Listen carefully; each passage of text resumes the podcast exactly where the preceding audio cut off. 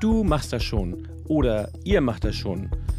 Manchmal bekommt man es so gesagt, noch öfter wird es einem so vermittelt. Ich rede hier von den Vorsitzenden der Betriebsräte bzw. den freigestellten Betriebsräten, bei denen oft wie selbstverständlich davon ausgegangen wird, dass sie die Hauptarbeitslast irgendwie schon schultern werden, bzw. das doch irgendwie in deren Aufgabe ist. Schließlich sind sie ja die Vorsitzenden oder freigestellt. Manch einer, nicht wenige sogar, leiden darunter, weil sie selbst natürlich eine ganz große Arbeitslast haben, weil sie vielleicht sich auch eine andere Aufgabenteilung im Betriebsrat wünschen und wie man mit diesem Thema umgehen kann, darum soll es in dieser Podcast-Folge gehen.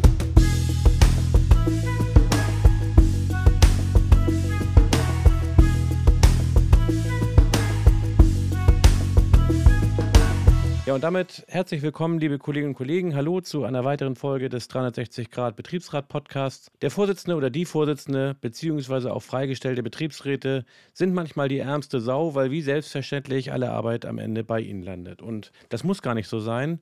Und darum soll es in dieser Podcast-Folge gehen. Vielleicht mal ganz vorweg einige Basics, was das Thema Arbeitslast im Betriebsrat angeht. Natürlich ist es so, das wisst ihr, dass Paragraph 37 Betriebsverfassungsgesetz dem Betriebsrat die Möglichkeit gibt, sich für seine Aufgabenstellung vom Arbeitsplatz zu entfernen. Betriebsratstätigkeit ist ein Ehrenamt. Wörtlich heißt es in Paragraph 37 Betriebsverfassungsgesetz. Mitglieder des Betriebsrats, das ist Absatz 2, sind von ihrer beruflichen Tätigkeit ohne Minderung des Arbeitsentgelts zu befreien, wenn und soweit es nach Umfang und Art des Betriebs zur ordnungsgemäßen Durchführung ihrer Aufgaben erforderlich ist. Kurzer Zwischenschritt hier also. Das bezieht sich auf jedes Betriebsratsmitglied, natürlich nicht nur auf den oder die Betriebsratsvorsitzenden und äh, die Freigestellten, sondern jedes Betriebsratsmitglied ist von der beruflichen Tätigkeit erstmal zu befreien. Und das bedeutet, dass du als Betriebsratsmitglied die Möglichkeit hast, dich betriebsrätlich so einzubringen, wie das der Erforderlichkeit entspricht. Das Gesetz, aber auch die Rechtsprechung hat sich hier auch ganz klar positioniert. Der Betriebsratsarbeit ist Vorrang gegenüber den sonstigen sich aus dem Arbeitsvertrag ergebenden Pflichten zu geben. Und die Befreiung von der Arbeit bedeutet, dass deine Arbeitsmenge zu mindern ist durch den Arbeitgeber. Das heißt, in dem Umfang, wie du Betriebsratstätigkeit ausübst als Mitglied des Betriebsrats, hast du auch ein geringeres Arbeitsvolumen zu bekommen. Das ist etwas, was in vielen Betrieben nicht funktioniert, weil der Arbeitgeber mehr oder weniger genauso wie die Kolleginnen und Kollegen aus dem Umfeld wie selbstverständlich davon ausgehen, dass das Betriebsratsmitglied dann irgendwie schon die Sachen nacharbeitet. Und äh, das ist natürlich ein Problem für das Betriebsratsmitglied, das dann eben auch nicht selten dazu führt, dass Betriebsratsmitglieder sich nicht vollumfänglich so engagieren, wie sie es tun würden, wenn sie dafür auch den Rücken frei hätten. Mit anderen Worten, das ist mit Sicherheit mal ein ganz wichtiger Punkt, dass man diese Situation im Betrieb so klärt, dass tatsächlich jedes Betriebsratsmitglied den Rücken frei hat, um dann entsprechend auch sich einbringen zu können.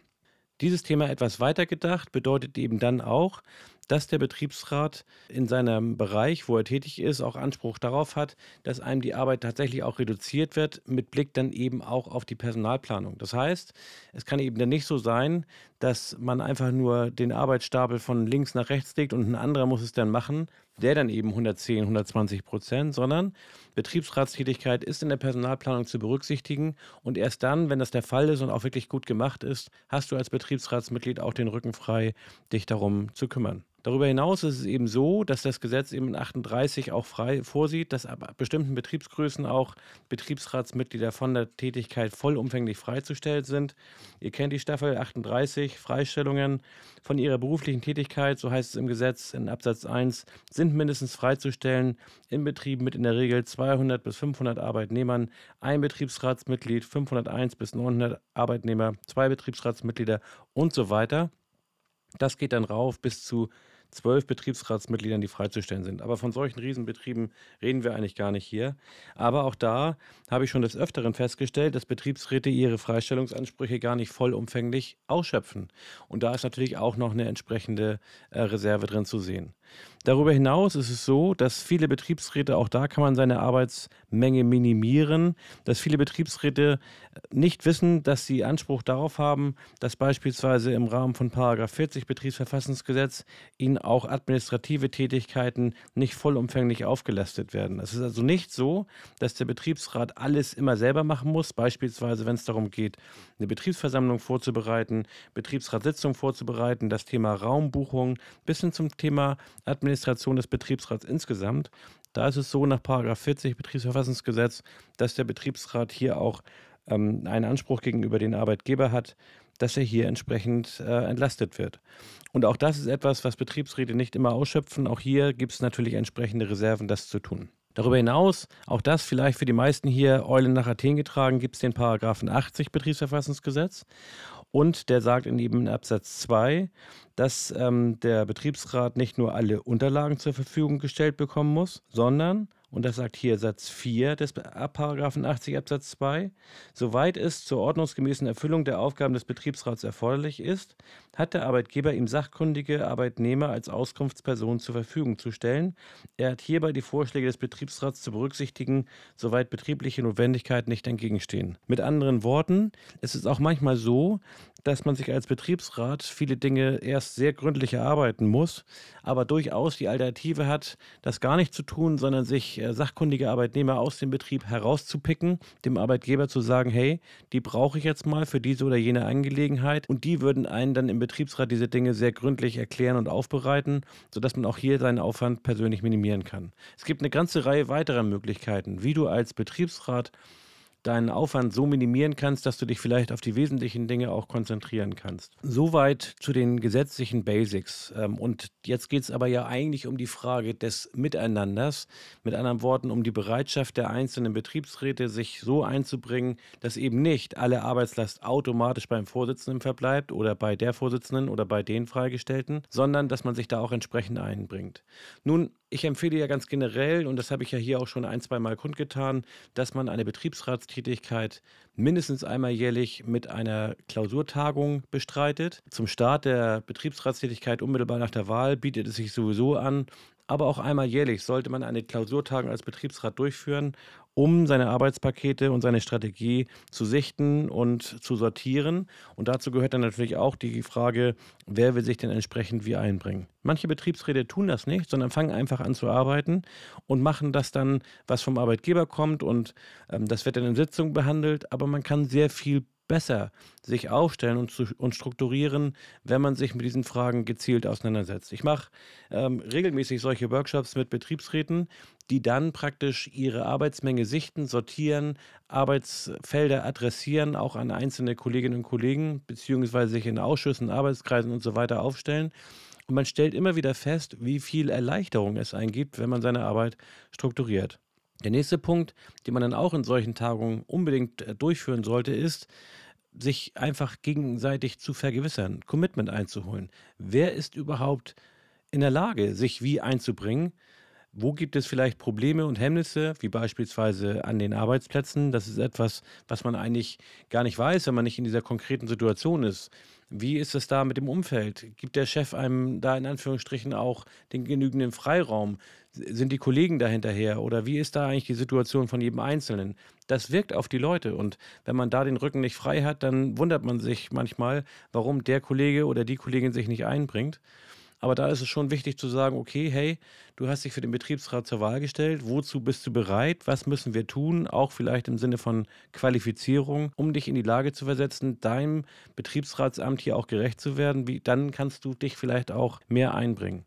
In gleicher Weise gilt es vielleicht auch für Vorsitzende und Freigestellte, sich dann auch zu darzustellen, welche eigenen Grenzen habe ich eigentlich? Was sind Sachen, die mir Last verursachen, die mir vielleicht Probleme und gesundheitlicher Art vielleicht sogar verursachen, um eben auch den Kolleginnen und Kollegen den Eindruck zu geben, hey, hier werde ich auch in einer anderen Weise gefordert, als wenn das immer irgendwie schon erledigt wird. Ein wirklich guter Ansatz, um auch die Arbeit im Betriebsrat sauber auf mehrere zu verteilen, ist die konkrete Zergliederung von Prozessen. Das heißt also, dass man nicht etwa nur Themen aufruft, sondern innerhalb der Themen auch Arbeitspäckchen vergibt, planbare Aufgaben, die vielleicht nicht von einem Tag auf den anderen zu erledigen sind, sondern eben Dinge, die man in der Zuständigkeit adressiert und die man dann auch jeder für sich selber planen kann. Ein besonders beliebtes Beispiel für mich ist da immer das Thema Planung einer Betriebsversammlung.